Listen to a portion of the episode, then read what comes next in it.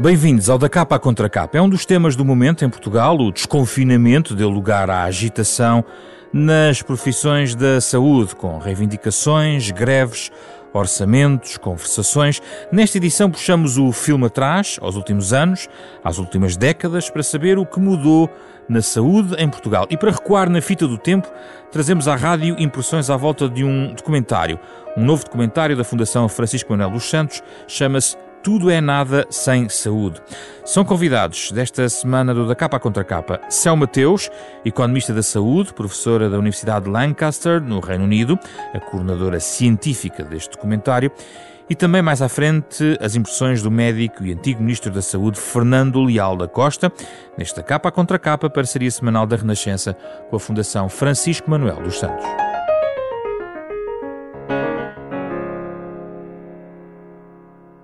Professora, muito obrigado por ter vindo uh, para falar sobre este tema que a mobiliza também. Uh, em relação à, à saúde, uh, nós ouvimos, bom, é inevitável começar pela questão da pandemia, ouvimos muito dizer que a pandemia acelerou tendências, a questão da digitalização da nossa vida, mas também agravou desigualdades, e até do ponto de vista económico isso tem sido dito. Como é, o que é que vemos na saúde em relação a isto? Também agravou desigualdades? Também acelerou tendências na saúde, a pandemia? Boa tarde, muito obrigado pelo convite para estar aqui hoje. Uh, sim, aquilo que aconteceu na saúde é semelhante àquilo que aconteceu no, no resto da, da economia, no resto da nossa vida. Houve, houve um, um, uma aceleração da tendência da digitalização, embora isso tenha tido diferentes formas nos diferentes serviços portanto, e, e, de forma diferente para, para os utentes, mas também acelerou desigualdades nas situações em que os doentes, não é, ou os utentes dos serviços de saúde não tinham competências para conseguir aceder ao processo digital que, que foi acelerado. O acesso à saúde. O acesso, à, é? o acesso a algum tipo de, por exemplo, mesmo se nós pensarmos em termos da, da Covid, um, a necessidade que as pessoas tinham de um, não, entrar no site da, do Serviço Nacional de Saúde para fazer monitorização da Covid, nem todos os doentes tinham capacidades técnicas e competências para o conseguir fazer. Depois Mas isso foi no momento da resposta Covid. Sim. Agora, do que fica pós-Covid, de desigualdade é o quê? É, é a desigualdade entre, entre as próprias patologias, ou seja, o não-Covid ficou para trás e há aquilo que poderíamos chamar em, não sei se em economia se diz, mas um, é um backlog, ou seja, algo que ficou para trás, não é? Não, o não-Covid ficou para trás em todo o mundo. Aliás, hum. os países que já estão a, a, reportar dados sobre a esperança média de vida à nascença e o impacto da mortalidade de Covid em 2020 e 2021, já há reduções da esperança média de vida à nascença. E estamos a falar de países como Estados Unidos, como Inglaterra, alguns países nórdicos, pronto, com diferenças nos grupos socioeconómicos em termos de impacto, não é? Mas em termos médios o impacto uh, em termos que se, que se traduz numa redução da esperança média de vida para a população em geral. Isso é evidente, é uma projeção? É, é, não, não, não é uma projeção, são dados, é, é, factual. Portanto, isto já está a acontecer. Portanto, isto tem, isto tem a ver com o quê? Tem a ver, por exemplo, com a mortalidade acrescida da Covid, certo. não é? Mas depois também outras situações que não eram tratadas, porque eh, todos percebemos né, que o nosso dia tem 24 horas, nós estamos a fazer uma coisa, não estamos a fazer outra. Sim. Nos serviços de saúde eh, também há uma, um constrangimento em termos dos recursos que estão disponíveis. Portanto, se nós temos os médicos, os enfermeiros, as camas afetos ao tratamento de doentes Covid, naturalmente que não temos capacidade de resposta idêntica para os doentes não Covid não Covid, idêntica, não à, à, resposta que estamos a dar aos doentes Covid, mas idêntica à resposta que dávamos anteriormente às, Mas o eixo das desigualdades também é pobres e ricos nesta matéria? O eixo das desigualdades em todas as circunstâncias da nossa vida é, é pobres e ricos. Pobres e ricos. Tanto que eu tenho uma, costumo dizer, e muitas vezes quando dou aulas, que a pior doença que uma pessoa pode ter é ser pobre é? porque depois a partir daí decorrem muitas outras coisas. Isto é um bocadinho chocante. E, é pouco... e no primeiro mundo também. no primeiro e... mundo também. é sempre aquilo que nos marca, porque a pobreza fica-nos desde que nascemos. Portanto, obviamente que nós depois podemos ter mecanismos na, nas sociedades né, que tentam ultrapassar as barreiras que nos são impostas pelas condições de nascença.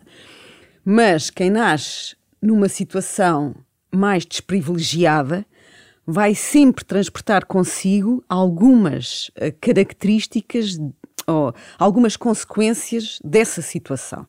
E nós sabemos hoje em dia, por exemplo, que um, a saúde da mãe tem influência na saúde da criança.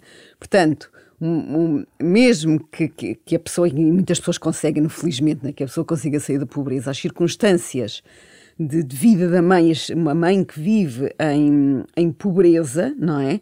Vai transmitir isso ao seu filho. Isso tem, tem, muito a ver com a primeira parte do documentário, onde se fala sobre o impacto e o reflexo na saúde daquilo que se passa na sociedade.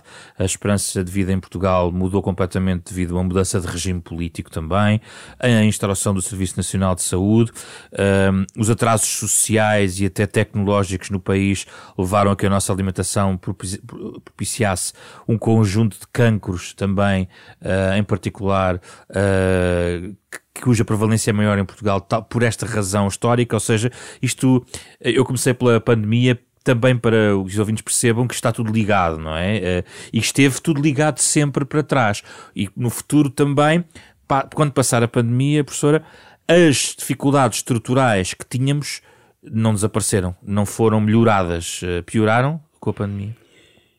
Uh, algumas talvez tenham piorado, outras mantiveram. O que é que piorou e o que é que manteve? Vamos lá pôr em um índice. Eu gostava de voltar um bocadinho atrás Sim. e falar nas determinantes sociais em saúde e fazer aqui um, um parênteses para aquilo que é, que é a economia e a ciência económica. A economia é uma ciência de pessoas, nós tendemos sempre a ser apresentados enquanto economistas como só nos preocupando com os números, mas de facto aquilo que interessa aos economistas é o comportamento dos indivíduos. E aquilo que é importante, pois também são as características desses indivíduos. E em termos de condições de vida. Naturalmente que uh, o acesso à educação e às condições materiais tem um enorme impacto naquilo que é a nossa vida e a vida dos nossos filhos.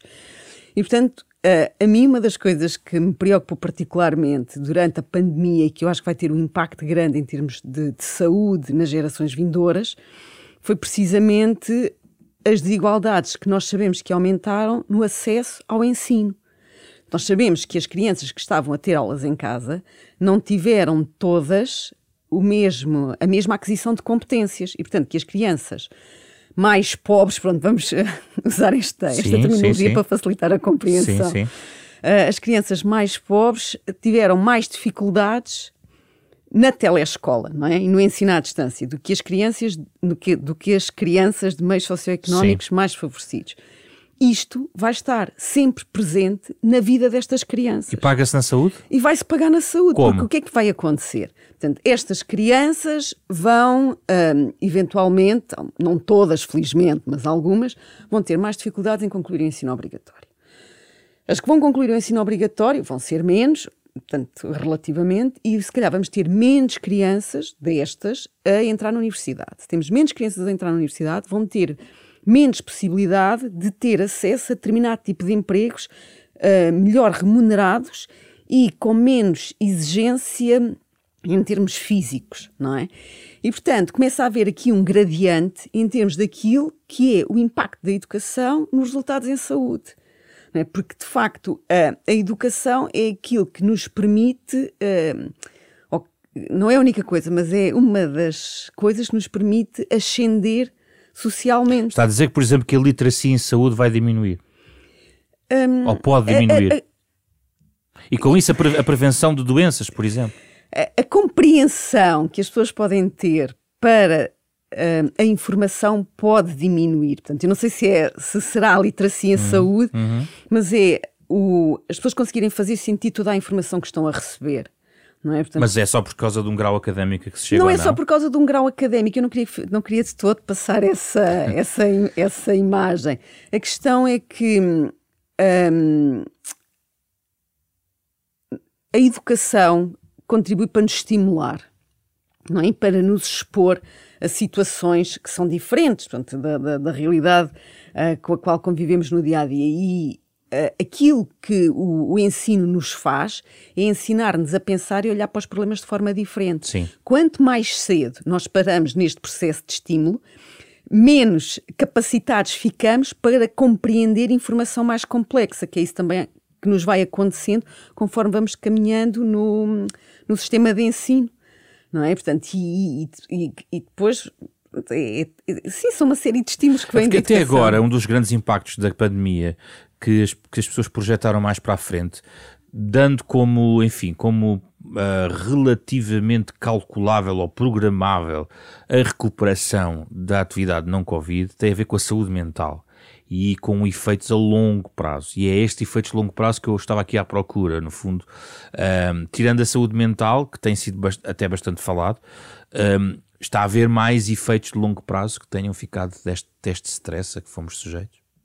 Em termos da saúde dos indivíduos, eu acho que, que as pessoas que, que perderam empregos, que ficaram com privação material, e se isso, e se não conseguirem recuperar, não é? Esse efeito da pobreza vai ficar colado a essas pessoas. Portanto, nós, hum, muitas pessoas, pronto, felizmente não, não sabem o que é passar fome e não, não ter dinheiro para comprar comida para pôr na mesa, mas há pessoas que provavelmente estão nessas circunstâncias há um ano e meio e que não veem como é que vão conseguir sair disso.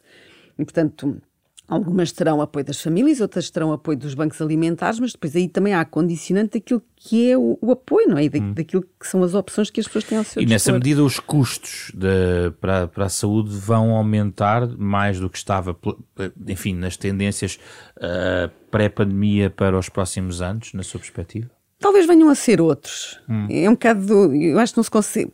Há, há vários efeitos. Menos num lado e mais do outro, é isso? Uh, Talvez, é um bocado, tem sido difícil conseguir destrinçar todos os efeitos, portanto, em termos da, da investigação estado a ser feita, porque é difícil chegar às pessoas, portanto, tudo aquilo que eram questionários inquéritos, portanto, deixou de se poder recolher dados dessa forma, neste momento a maior parte da recolha de dados é feita através do, do online, portanto, o que também enviesa as amostras a que nós temos, uh, temos acesso.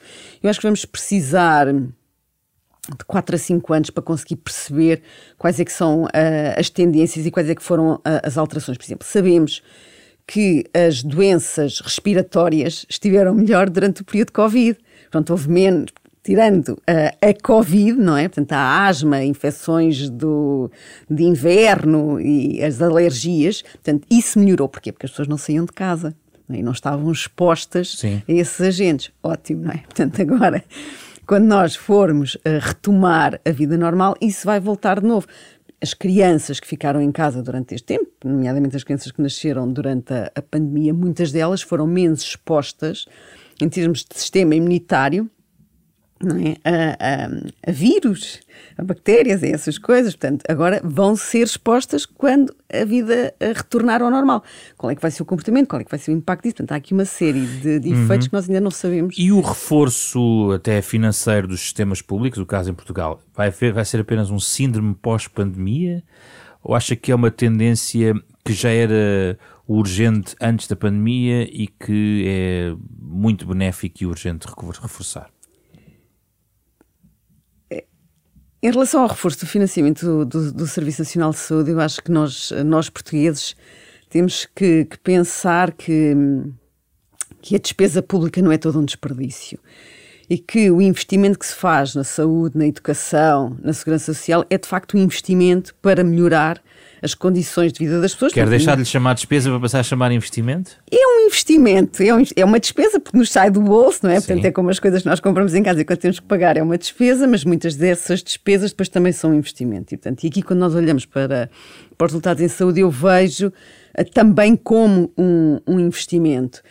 Um, quer dizer, nós sabemos que houve uh, pressões e houve motivos para reduzir a, a despesa em saúde, o, o, Serviço Nacional de Saúde estava bastante hum, no, no, limite em termos dos mínimos quando começou a pandemia e, portanto, era claramente necessário reforçá-lo em termos de, de, recursos económicos, é? para depois também reforçar em termos de, de recursos humanos e capacidade técnica.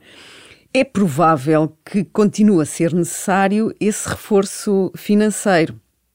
Agora, uh, também temos que perceber qual é que é o montante de desperdício que ocorre no sistema. Portanto, aquilo não pode ser só um, um sugador de dinheiro. Não é? Portanto, temos que lá por recursos, mas também mas temos este, é difícil avaliar isso neste momento, porque ainda estamos em um período pandémico e, e os, o, o, o, reforço de emergência que a pandemia obrigou pode camuflar algumas dessas feridas que o sistema tem. Sim, mas é, quer dizer, não, há, há, problemas, uh, ou seja, não, mais identificados de, de trás, não é? Sim, há, há, problemas que estão identificados. Portanto, e nós sabemos, sabe-se que em média não é? há determinada, há sempre desperdício, portanto, isso não. Em onde é que está lado. o desperdício? Pronto, mas Consegue explicar a um cidadão normal onde é que está o desperdício? Pois é, é isso que, que, é mais, que é mais complicado a pessoa perceber, não é? Pronto, porque muitas vezes aquilo que é o desperdício que nós avaliamos enquanto investigadores que trabalham na área não é a mesma coisa que um, um doente acha que é um desperdício. Por exemplo, nós não podemos nunca ter capacidade instalada, isto em nenhum sistema de saúde, não é? Não conseguimos ter capacidade instalada para dar resposta a todas as consultas no prazo de uma semana. Hum. Uh, Portanto, lista de espera há, e, tem, que haver, tem sempre, que haver sempre. Tem que haver sempre. Pronto, lista de espera tem que haver Problemas sempre. são a dimensão. É, é, é, a duração da espera. Pronto, agora, obviamente que eu, quando estou doente, não é? ou qualquer pessoa quando está doente, quer uma resposta quase imediata. Pronto, e portanto aqui há uma diferença entre aquilo que as pessoas acham que é o, ou que devia ser o aceitável e aquilo de facto que é possível fazer e desejável fazer. Porque repare, se nós agora mantivermos uh, todas as camas de unidades de cuidados intensivos que foram criadas durante a Covid, isso é um enorme desperdício. Porque não temos essa necessidade. Porque não temos essa e porque necessidade. a pandemia é uma coisa que acontece. É uma esporádica, não é? Mesmo que seja de 50 Convém em 50 seja. anos, mesmo, não, mesmo que venhamos a ter outra daqui a 50 Sim. anos, a tecnologia há de ser outra. Mas, há, mas a questão dos profissionais é diferente ou não? A questão dos profissionais é diferente, sim. Agora, aquilo que, que eu acho também que é importante nós percebermos é a, combinação entre aquilo que a inovação tecnológica nos traz e a pressão que existe para o aumento da despesa e para a criação de novos grupos profissionais no âmbito da prestação de cuidados de saúde. E que são coisas que às vezes não nos parecem diretamente relacionadas. Como é que a inovação Eu, mexe com isto? Vários tipos de inovação. Por exemplo, temos uma inovação que nós queremos sempre ver a ser paga, que é a inovação em medicamentos. Pronto, e as notícias que nós costumamos ter muitas vezes nos meios de comunicação social é que há medicamentos que não foram aprovados para o tratamento de determinadas doenças em Portugal. É uma fatia grande dos custos. Uh, os medicamentos uh, para doenças, portanto, os medicamentos hospitalares e que são administrados em contexto hospitalar para determinadas doenças são uma fatia muito grande dos custos em saúde. E nesse aspecto, o nosso Serviço Nacional de Saúde é bastante generoso. Eu sei, vamos, uh, podem haver imensos comentários a dizer que não é bem assim em média, é bastante generoso. Um, outras questões da inovação. Fala-se muito agora na questão da digitalização. Sim.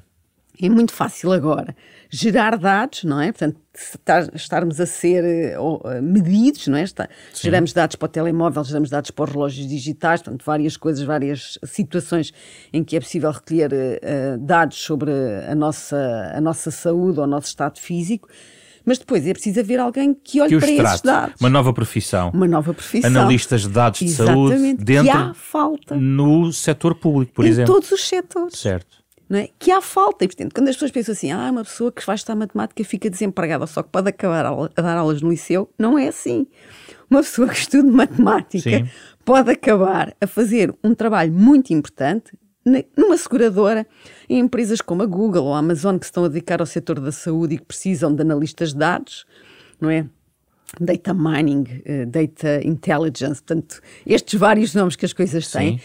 mas que de facto, quanto mais dados nós geramos, ma maior é a necessidade que temos de pois. compreender de compreender os dados para se conseguir gerar informação. Mas as uh, profissões tradicionais da saúde, entramos aqui no outono e ouvimos falar em falta de recursos, em greves inclusivamente, uh, temos, uh, voltamos ao mesmo, à mesma questão an anterior, a questão do, do, dos recursos humanos. Sabemos que há insuficiência em algumas profissões, o caso dos enfermeiros, muitos até emigraram à procura de melhores condições, é uma urgência a questão dos recursos humanos da saúde? Nas profissões tradicionais, médicos, enfermeiros, técnicos uh, especializados? É, é urgente olhar-se para essa questão e pensar-se como, como é que podemos ter uma, uma situação mais pacífica no país. Ou equilibradas. Há um desequilíbrio, não é? Há, há um desequilíbrio, pronto, e temos opiniões que divergem, não é? Sobre... E qual é a sua? O que é que falta e o que é que há a mais? Qual é a sua? Eu quero saber a sua.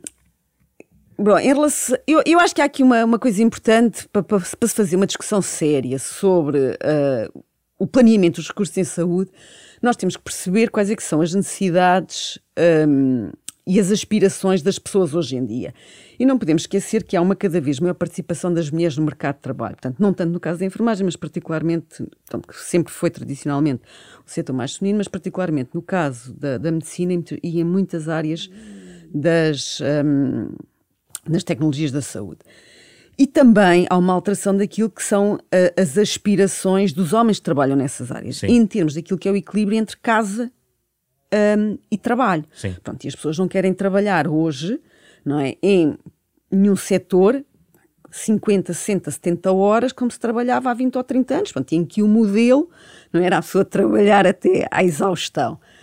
Um, hoje as pessoas querem um equilíbrio de vida diferente e isso é importante quando nós olhamos para o planeamento dos recursos humanos em saúde, que é uma área que tem ficado bastante esquecida em Portugal. Portanto, uh, isto tem sido estudado em países como a Austrália e os Estados Unidos, em que se sabe que não é que as pessoas não queiram trabalhar, as pessoas querem é trabalhar menos horas. E, portanto, quando se reforma um médico, nós não podemos achar que esse médico ou essa médica é substituído por uma pessoa tem que ser substituído provavelmente por duas pessoas, não porque estas duas pessoas sejam mais preguiçosas, mas porque aquilo que é vida hoje em dia requer uma combinação diferente entre a partilha de tempo do que se faz em casa e o que se faz no, no trabalho. Em relação a, aos recursos humanos em, em, saúde em Portugal, portanto, há os, os números que nós temos uh, da, das estatísticas dizendo que nós temos mais médicos que a média da, da União Europeia da, da OCDE, os números que temos da, dos enfermeiros em que nós estamos abaixo da média da OCDE, mas também não estamos assim tão abaixo, portanto, uh, se calhar precisamos de perceber o que é que as pessoas estão a fazer, não é? Uhum. E que se se conseguem articular melhor, porque, por exemplo, em Inglaterra uh, temos uh, enfermeiros e enfermeiras que podem prescrever medicamentos, isso em Portugal não acontece. Portanto, os enfermeiros da Inglaterra não podem prescrever todos os medicamentos, mas há determinadas circunstâncias em que o acompanhamento é só feito por enfermeiros, libertando dos médicos para outras situações clínicas mais agudas. Talvez valha a pena pensarmos sobre este assunto, pronto, sem criar com isto Sim. um drama. Uhum. Costuma ser. Vamos fechar com a questão dos gastos com cuidados de saúde e a, a questão das famílias a partir de uma certa altura da vida, mas ao longo da vida toda, as famílias uh, guardam ali um dinheiro que é fundamental uh, para responder a questões urgentes e também para uma certa manutenção da sua situação de saúde. Gastam no dentista, na, na consulta de especialidade, nos medicamentos. As, os mais idosos têm uma carga gigantesca percentualmente face ao seu, à sua pensão sobre relação a, às despesas familiares. Uh, gostava que me explicasse neste momento ou confirmasse que a maior parte dos gastos hoje em dia de, de, cuidados de saúde são cobertos pelas famílias numa, numa proporção de um terço e como é que nós estamos ou poderíamos estar uh, face a outros países, ou seja, se na União Europeia ou na OCDE este problema já foi uh, ou já, ou este já foi minimizado de alguma forma. Existe alguma estratégia para, para podermos tirar um bocadinho desta fatura das pessoas das despesas com saúde? Tentando explicar com exemplo, Sim. uma família que gaste, que tenha uma despesa em saúde de 100 euros por mês, uhum. é? é como se essa família pagasse 60 a 60, uh, eh, perdão, uma família que gaste 100, 100 euros em, saúde, em, despesas em saúde por mês é como se a família pagasse 30 a 35 euros do seu bolso e o resto da despesa, tanto uh, 65 a 70 euros, fosse pago por, eh, pelo Estado. Portanto, é aquilo que nós já contribuímos, nós e outras pessoas já contribuíram a, através de impostos. Aquilo que é específico do que acontece em Portugal é nós termos um Serviço Nacional de Saúde e uh, pagamentos diretos das, pelas famílias estão elevados. Portanto, na maior parte dos países onde há um Serviço Nacional de Saúde, como os países nórdicos, Inglaterra, por exemplo, aquilo que sucede é que as pessoas pagam impostos, existe o Serviço Nacional de Saúde e a despesa das famílias é bastante reduzida. Mas isso acontece também por especificidades do funcionamento desses sistemas de saúde. Aquilo que acontece em Portugal, quando o Serviço Nacional de Saúde foi criado, foi criado em cima de um sistema privado. E uh, nunca se acabou com os subsistemas e, portanto, o sistema privado ficou sempre uh, a funcionar. E existem pessoas que uh, circulam entre o Serviço Nacional de Saúde e, e, o sistema privado, que também contribui para essa elevada comparticipação da, das despesas uh, em saúde por parte da, das famílias. O que era desejável, de facto, era que o Serviço Nacional de Saúde conseguisse assumir uma maior fatia da, da despesa total em, em saúde. Mas aquilo que nós estamos a observar nos outros países países como a Inglaterra ou como os países nórdicos, é um crescimento da despesa das famílias em cuidados de saúde.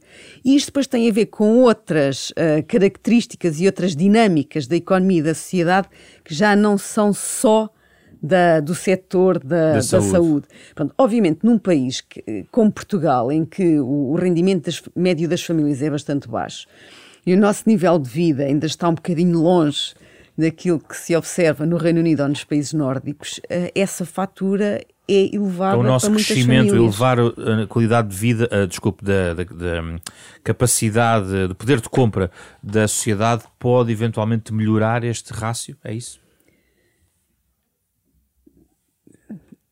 Se... Se melhorarmos o poder de compra destas famílias, naturalmente este rácio altera-se? Não, naturalmente não se altera, porque aquilo que acontece é que quando nós temos mais rendimento, também temos mais capacidade para gastar dinheiro.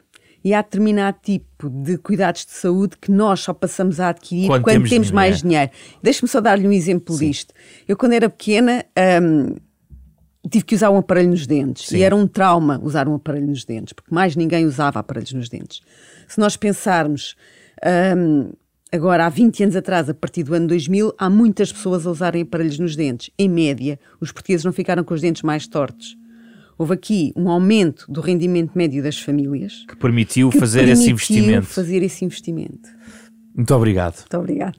Muito obrigado, professora Céu Mateus, pela sua disponibilidade de estar aqui neste da capa à contra capa. Ouvimos agora Fernando Leal eh, da Costa, foi secretário de Estado da Saúde e também ministro da Saúde, eh, embora por um breve eh, momento, e é alguém que acompanha esta área há muito tempo e é também, naturalmente, também médico, o que nem sempre acontece, de resto, nos responsáveis da pasta governamental. Mas neste caso, estamos a falar de alguém também com prática clínica Obrigado pela sua disponibilidade, Dr. Leal da Costa. Uh, a primeira questão que lhe colocava era, tem a ver com, exatamente com uh, o, o, impacto da pandemia uh, sobre, sobre o setor da, da saúde, sabendo nós que o SNS foi sujeito a um enorme teste de stress, que a digitalização foi uma aceleração, foi acelerada uh, em toda a sociedade uh, e também na saúde, mas também sabemos que a pandemia nos trouxe agravamento de desigualdades, nomeadamente socioeconómicas.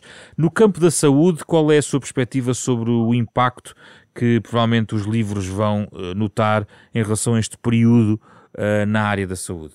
Muito boa tarde, grato pelo, pelo convite. Um, a questão prende-se em dois níveis. Por um lado, uh, o facto de termos tido uma pandemia obrigou, obviamente, os serviços a responderem a essa pandemia.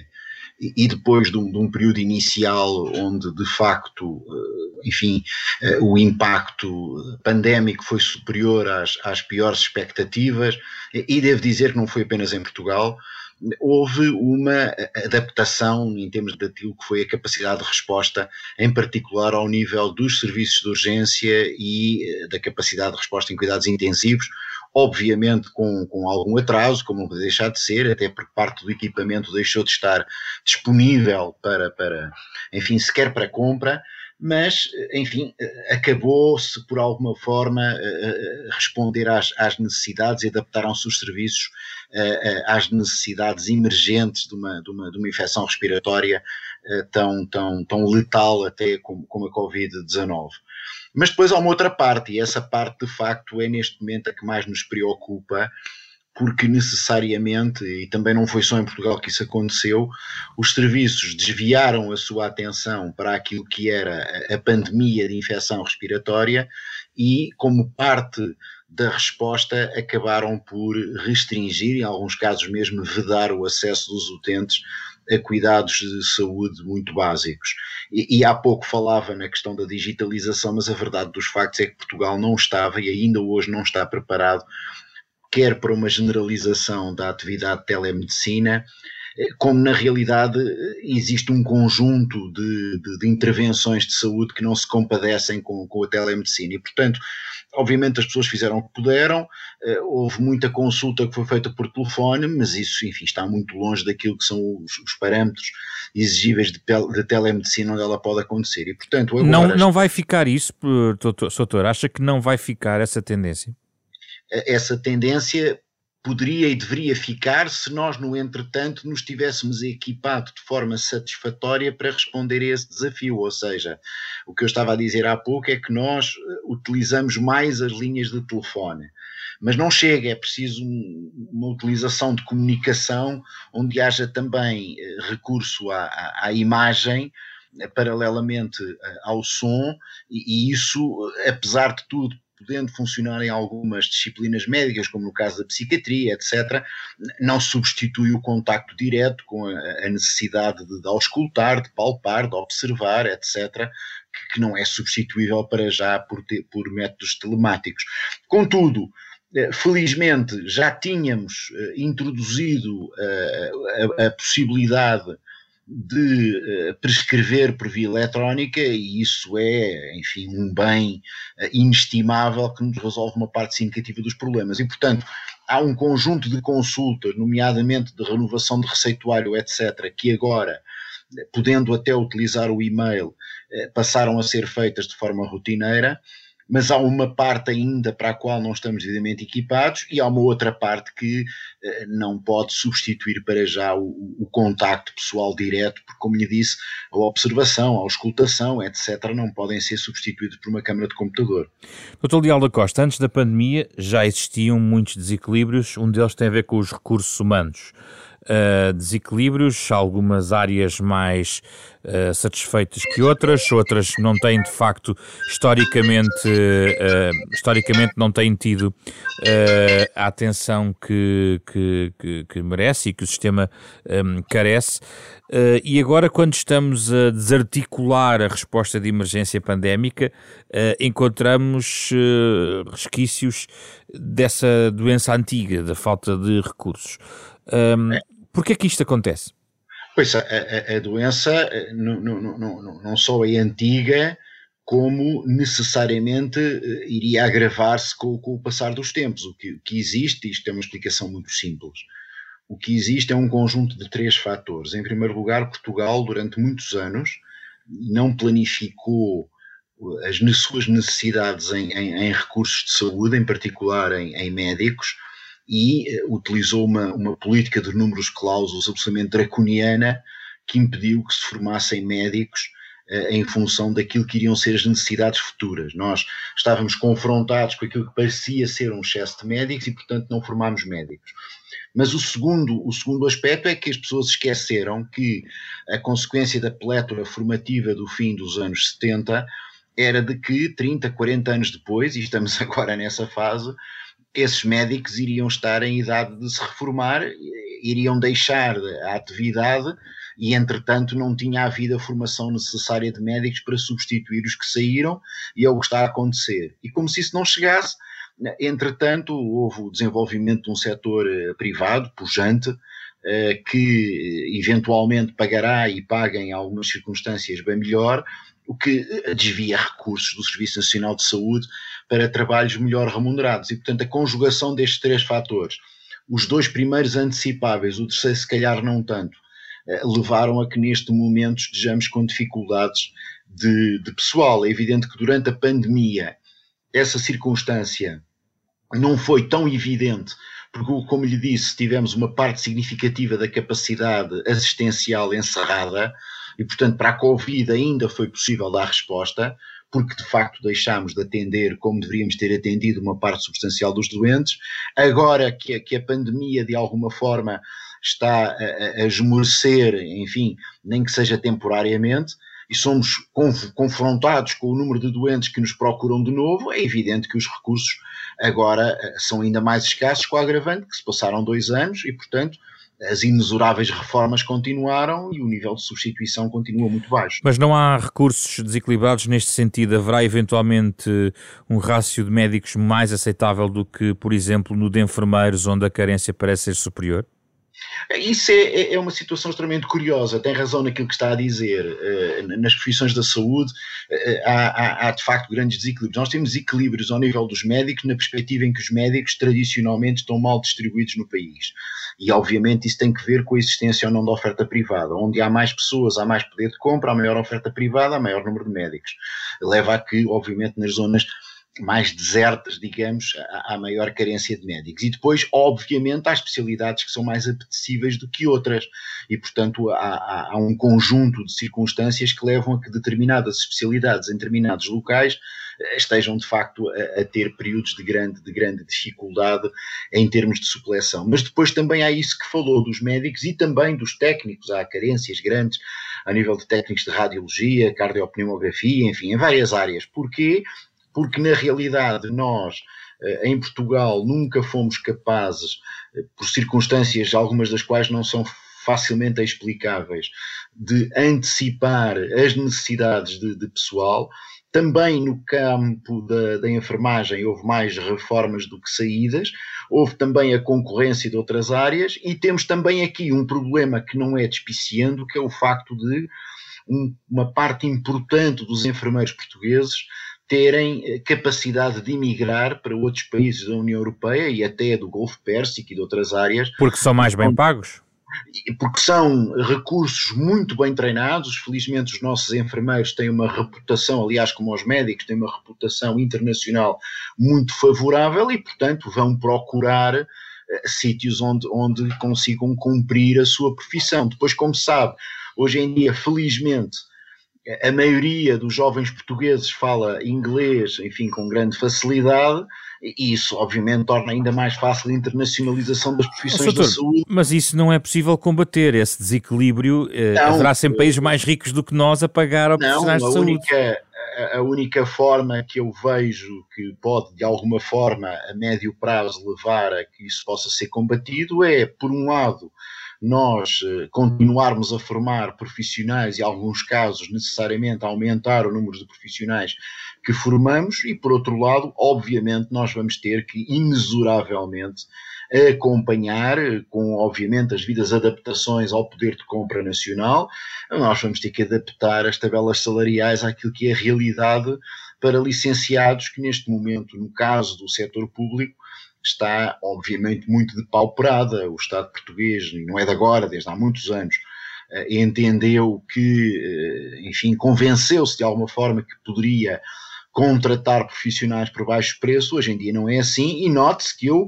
Sobre esta matéria, começo por dizer com toda a clareza que um dos principais problemas que, aliás, radica em tudo isto é que os próprios políticos são mal pagos e, portanto, a partir do momento em que nós temos uma filosofia em que eh, os ministros, os secretários de Estado, os diretores gerais, os, os, até os deputados, de alguma forma, não são bem pagos, a partir daí as tabelas são todas construídas a partir de um índice que é o do Presidente da República, que nem por aí além tem um grande ordenado, e, portanto, isso determina, obviamente, que daí para baixo toda a gente vai ganhar proporcionalmente pouco relativamente àquilo que eventualmente os setores privados podem, podem oferecer oh, e este é um hum, ao qual o Estado português vai ter que olhar. Isso quer dizer que a resposta, estamos aqui a falar muito de dinheiro, e estamos a, mas não basta atirar com dinheiro para o sistema, uh, é preciso atirá-lo de forma racional, eu penso que todos perceberão é é isso, não é? Problema. Todos perceberão isso. Agora a questão é, se a aposta de um ministro qualquer, seja de que partido for, se tiver uma, um, uma bolsa de dinheiro adicional para investir, diria que a prioridade é mesmo mexer nesta questão remuneratória ou é investir em infraestruturas, em novos hospitais, em novas pois estruturas? É. Esse é provavelmente o nosso maior drama. É que nós não cuidamos eh, das condições necessárias para a fixação de profissionais, quer do ponto de vista remuneratório, quer do ponto de vista da atratividade do trabalho. E essa atratividade do trabalho, como nós sabemos, passa também muito pelas condições de trabalho que são oferecidas, e quando falamos de condições de trabalho, estamos a falar de estrutura de trabalho, ou seja, estamos a, a, falar daquilo que tem que ver com a forma como as pessoas podem desempenhar esse trabalho. E desse ponto de vista, também o Estado português e, e, e, provavelmente até de uma forma mais dramática do que naquilo que se prende com as remunerações, porque aqui e acolá sempre se tentaram fazer ajustamentos. A verdade dos factos é que, em particular nos grandes centros urbanos, eu refiro-me especificamente a Lisboa eh, e ao Porto, talvez não tanto a Coimbra, porque apesar de tudo, eh, enfim, tem, tem hospitais que ainda vão dando alguma resposta, mas já começa a ter problemas sérios a verdade dos factos é que não foram feitos investimentos, em particular em Lisboa, o que leva a que os hospitais do Serviço Nacional de Saúde estejam muito desgastados. E, e, e repare, neste momento é, é urgente, mas quando eu digo urgente é para há 10 anos atrás, a construção de novos hospitais em Lisboa e até se calhar em algumas áreas da periferia de Lisboa. Nós andamos a ouvir falar no Hospital Oriental de Lisboa, já não sei, há 20 anos, talvez mais. Andamos a ouvir falar Seguramente. de Lisboa há pelo menos quase 40 anos, enfim, tantos quantos eu já levo quase de IPO.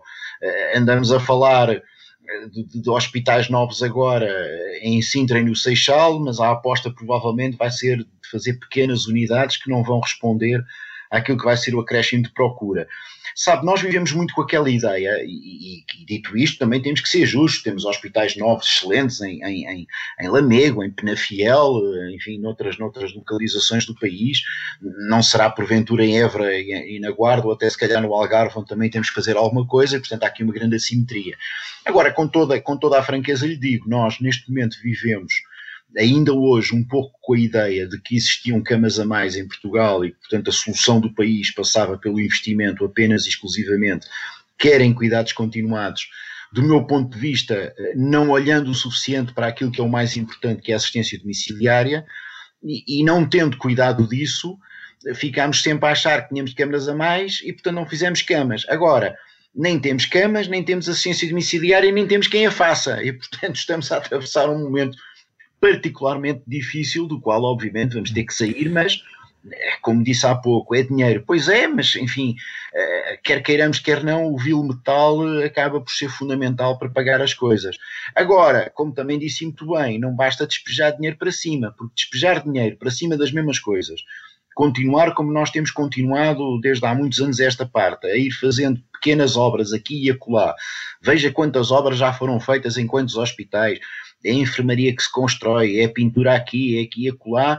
Enfim, é importante, mas nunca se faz nada suficientemente robusto que mude até o próprio paradigma organizacional do hospital. Basta ir a Santa Maria, por exemplo, para ver que eh, aquele hospital por dentro já foi reformulado não sei quantas vezes.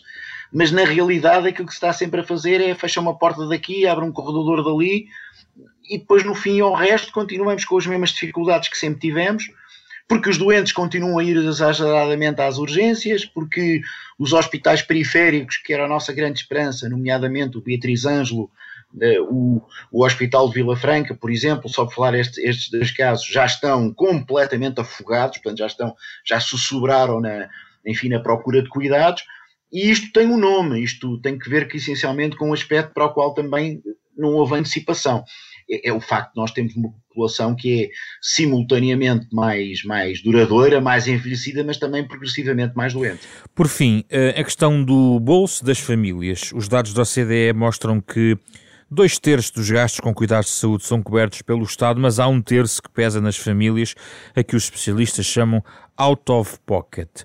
Uh, é um peso muito grande. As famílias vêm-se abraços com despesas para garantir especialistas, olha, até para acesso uh, à medicina dentária, muita despesa, uma despesa de medicamento que se agrava também com a idade e que, tendo em conta a expectativa demográfica, será sempre um peso uh, importante. Como é que poderemos mudar algo, aliviar esta despesa às famílias? Olha, disse uh, várias coisas que são, que são extremamente importantes. É preciso perceber que uma parte significativa desse out of pocket tem que ver com o facto de os portugueses, apesar de pagarem uh, impostos muito elevados, diretos e indiretos, continuarem a precisar, por falência do Serviço Nacional de Saúde para o qual contribuem, continuam a precisar aqueles que podem a ter subsistemas e, portanto, isso é out of pocket. Porventura não deveriam precisar tanto de, de sistemas alternativos àquilo que o Serviço Nacional de Saúde não dá. Este é um aspecto. Por outro lado, nós ainda despendemos demasiado em medicamentos, apesar de desde 2011 a esta parte a despesa das pessoas com medicamentos tendencialmente ter vindo a diminuir, mas poderíamos ter uma cota de prescrição e de utilização de genéricos muito superior àquela que temos. Estamos abaixo da média europeia, significativamente abaixo, temos ainda 20 a 25% de crescimento possível e isso aliviaria muito as pessoas de, de, de despesas autopólicas. Aí a questão dos médicos é essencial, os médicos. Absolutamente é? fundamental. É fundamental, embora neste caso, como lhe diga, é um aspecto educacional, porque a prescrição eletrónica de medicamentos que eu falei há pouco, ela própria já está desenhada para que a prescrição seja feita por princípio ativo. E, Exato. Portanto, é também preciso que o cliente saiba que uhum. quando chega à farmácia eh, não, não vai discutir a marca, vai aceitar o genérico mais barato porque não ficará pior tratado por isso. E que outras medidas? Pois, não, e depois há a questão que, que, falámos há pouco, é preciso de alguma maneira generalizar o acesso a cuidados eh, dentários, nomeadamente através do programa de cheque dentista, que me parece muito interessante e foi muito abandonado. Um, obviamente que há áreas onde o Estado tem que intervir diretamente, colocando também dentistas nos locais, em particular nas áreas mais periféricas, e depois, eventualmente, parece-me também muito importante que nós eh, tenhamos uma capacidade de fazer uma medicina de proximidade muito maior, porque há um out of pocket de que não falou, que se prende também com os transportes dos doentes, etc. No caso dos doentes oncológicos é suportado pelo Estado e dos dializados também, mas há todo um outro conjunto de, eh, enfim, despesas nas quais os doentes acabam por eh, incorrer que resultam muito do facto de nós termos uma medicina que muitas vezes é excessivamente dispendiosa, quer em número de exames complementares de diagnóstico pedidos, quer em número de medicamentos prescritos, quer a não utilização de genéricos e, acima de tudo, pelo facto de nós não termos uma medicina, digamos, de proximidade, uma medicina familiar mais eficaz. Ou, ou seja, doutor, também se gasta mal em saúde, não é? Ah, e não tenho a mínima dúvida. Há um, uma, há um potencial de desperdício que, que, pode ser poupado, desde logo na forma como os cuidados são organizados, passando pela maneira como eles são prestados, um, obviamente não utilizando medicamentos de, de, de eficácia duvidosa, uh, evitando placebos, enfim, há uma série de coisas que podem ser feitas e muito também na área dos exames complementares de diagnóstico, onde claramente em Portugal ainda se exagera um pouco. Agora também repare, há aqui uma circunstância que é um pouco paradoxal. Por um lado, se calhar há exames complementares de diagnóstico em excesso que são, que são prescritos, mas também por outro lado, eh, por esse facto resulta uma enorme pressão em quem pode fazer esses exames e, portanto, há listas de espera enormes para exames complementares de diagnóstico em que aqueles que, que efetivamente precisam muito deles acabam por ser sacrificados e têm que ir à privada porque o Estado já se sobrou na sua capacidade de prestar exames e, ao mesmo tempo, em vez de admitir essa sua falência e contratar com terceiros a preços justos, acaba por continuar obcecado na ideia de que quer internalizar tudo e assim, obviamente, nunca uhum. vai conseguir fazer as coisas e depois as pessoas vão pagar do seu bolso a preços muito mais elevados uh, junto dos privados. E é isso que, de alguma maneira, tem que ser organizado. Uhum. Se quer que lhe diga eh, grande parte deste problema passa também por uma muito melhor organização do sistema e, acima de tudo, por uh, uh, o fazer funcionar redes que estão, enfim, no papel, mas que na realidade, por esta ou por aquela razão, acabam por não funcionar da melhor forma. Para finalizar mesmo, é mesmo uma pequenina provocação, mas é, é mesmo, não posso deixar de aproveitar para lhe perguntar isto para fechar na nossa conversa percebemos que há uma continuidade de problemas, há coisas estruturais, há doenças antigas, como há pouco estávamos a falar. Mas se há uma continuidade de problemas, a resposta não pode estar numa continuidade de políticas que não existe. O que eu quero dizer é, hum, e o senhor teve responsabilidades também governativas, não deveria haver uma maior continuidade, ou se calhar há e eu, nós nos média não nos apercebemos? Olha, eu não me vou, eu não me vou desculpar com a Troika e com o facto de ter estado no governo numa altura em que a nossa principal preocupação era, de alguma forma, ajustar as contas públicas. Mas, na realidade, o nosso percurso, enfim, a história o julgará, eh, apesar de tudo, eh, contou muito com eh, a existência do Ofício Nacional de Saúde como amortecedor social que, que, que, foi, obviamente, utilizado até o limite das suas, das, enfim, das suas capacidades. Agora, a, pergunta que me faz é, é, é, obviamente, a pergunta mais importante e muito inteligente. Eu diria que existem duas coisas. Por um lado, há, de facto, um conjunto de políticas que têm vindo a ser mantidas e ainda bem que têm sido mantidas, nomeadamente, por mais que nós queiramos, enfim, criticar, e muitas vezes criticamos, e eu tenho sido também muito crítico relativamente a, a alguns aspectos da governação, a verdade é que o Serviço Nacional de Saúde vai funcionando e continua a ser uh, o referencial para o qual todos nós temos que olhar e convirá que qualquer mudança que seja feita não o desmantele mas ao mesmo tempo, como eu já lhe disse, em algumas áreas que eh, de alguma forma poderiam ter sido melhor planificadas. Eu não estou a falar, obviamente, da pandemia. Eu estou a falar ao nível daquilo que seria a antecipação da falta de recursos humanos, aquilo que teria que ver com o inevitável envelhecimento populacional, aquilo que tem que ver com políticas de utilização de antibióticos, aquilo que tem que ver com uma maior e melhor educação dos profissionais relativamente àquilo que é o seu papel enquanto, hum, enfim, eh, reguladores da própria prestação acho que há coisas para as quais nós, em Portugal, de facto acordamos tarde. E, há pouco tempo lemos uma entrevista, julgo, de um senhor dinamarquês que dizia que em Portugal é tudo muito mais lento. Hum, eu acho que nós já não temos tempo para continuar a ser lentos. Acho que neste momento há um conjunto de políticas que têm que ser tidas com, com rapidez.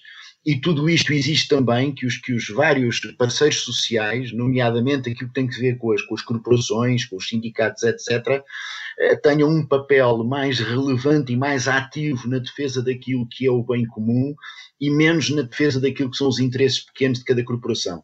Isto não é uma crítica, é uma realidade. Nós ainda vivemos uma lógica muito clubística a, eh, a vários níveis e isso de alguma forma tem também condicionado muito aquilo que seria o desenvolvimento harmonioso das políticas de saúde. E sobre essa matéria acho que todos devemos fazer uma reflexão muito séria, nomeadamente, por exemplo, num aspecto básico que é o excesso de defesa das competências de cada um. Nós ainda hoje em Portugal, ao contrário do que acontece na maioria dos países, enfim, mais desenvolvidos, ainda temos uma grande dificuldade em aceitar a pluridisciplinaridade e a partilha de capacidades de intervenção, nomeadamente naquilo que tem que ver com a prestação de cuidados diretos, que não tem que continuar a ser tão, tão eh, centro-medicalizada ou enfermeiro-medicalizada como em alguns casos são. É evidente que depois aqui tiramos alguns dividendos, mas eh, ob objetivamente acho que esta é também uma, uma área onde nós temos que pensar e refletir muito em termos de organização e da divisão do trabalho. Doutor Leal da Costa, muito obrigado pela sua disponibilidade.